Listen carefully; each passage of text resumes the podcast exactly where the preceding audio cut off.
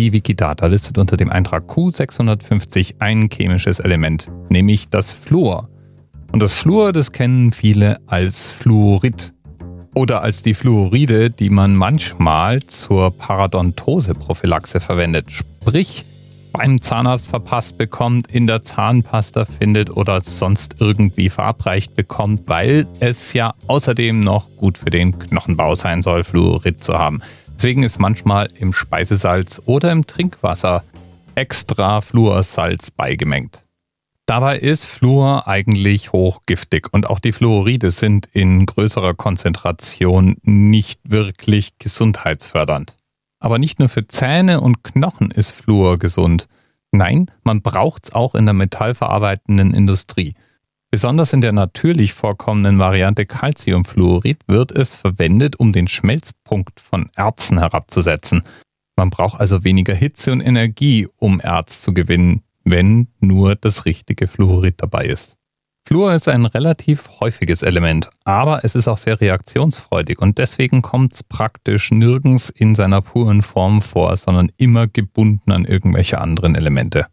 Bis auf wenige Ausnahmen ist Fluor für die allermeisten Lebewesen und Pflanzen giftig.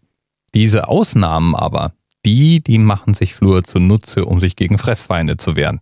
So gibt es in Afrika beispielsweise eine Buschart, die in der Lage ist, Fluorsäure zu synthetisieren und in den Blättern anzureichern. Ziemlich heimtückischer Giftanschlag auf alle Fressfeinde. In seiner puren Form ist Fluor aber nicht nur hochgiftig, sondern weil es eben auch sehr reaktionsfreudig ist, schwer zu handhaben und schwer einzusetzen. Typische Anwendungsgebiete für Fluor sind dann zum Beispiel in der Kerntechnik, wo es für die Herstellung von Uranhexafluorid verwendet wird, das ein sehr, sehr wichtiges Isotop für die Kernspaltung ist. Oder es wird verwendet, um Kunststoffoberflächen zu bearbeiten. Typischerweise findet man solche Oberflächen dann zum Beispiel auf der Innenseite von Kraftstofftanks in Automobilen. Aber ganz allgemein kann man Fluor immer dann verwenden, wenn Oberflächen eben besonders widerstandsfähig gemacht werden sollen. Denn mit Fluor behandelte Oberflächen haben hinterher eine höhere Oberflächenspannung, Oberflächenenergie. Als Stoff kennen wir Fluorid und die verschiedenen Salze und Abkömmlinge schon relativ lang. Zum ersten Mal wurde das natürlich vorkommende Calciumfluorid, also der Flussspat, schon 1530 beschrieben. Den Namen Fluor hatte es damals freilich noch nicht. Den hat es von Karl Wilhelm Scheele 1771 bekommen der hatte in einem Aufsatz sich darüber aufgeregt, dass die einzelnen Elemente doch recht willkürlich und unlogisch benannt wären und hat dabei dann eben auch Fluor als Name für dieses Element vorgeschlagen.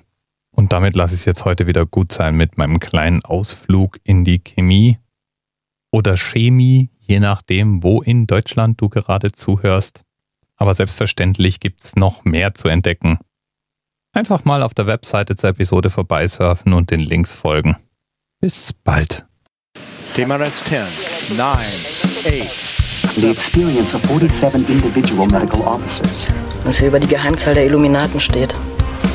Und die 23. Und die 5. Wieso die 5? Die 5 ist die Quersumme von der 23.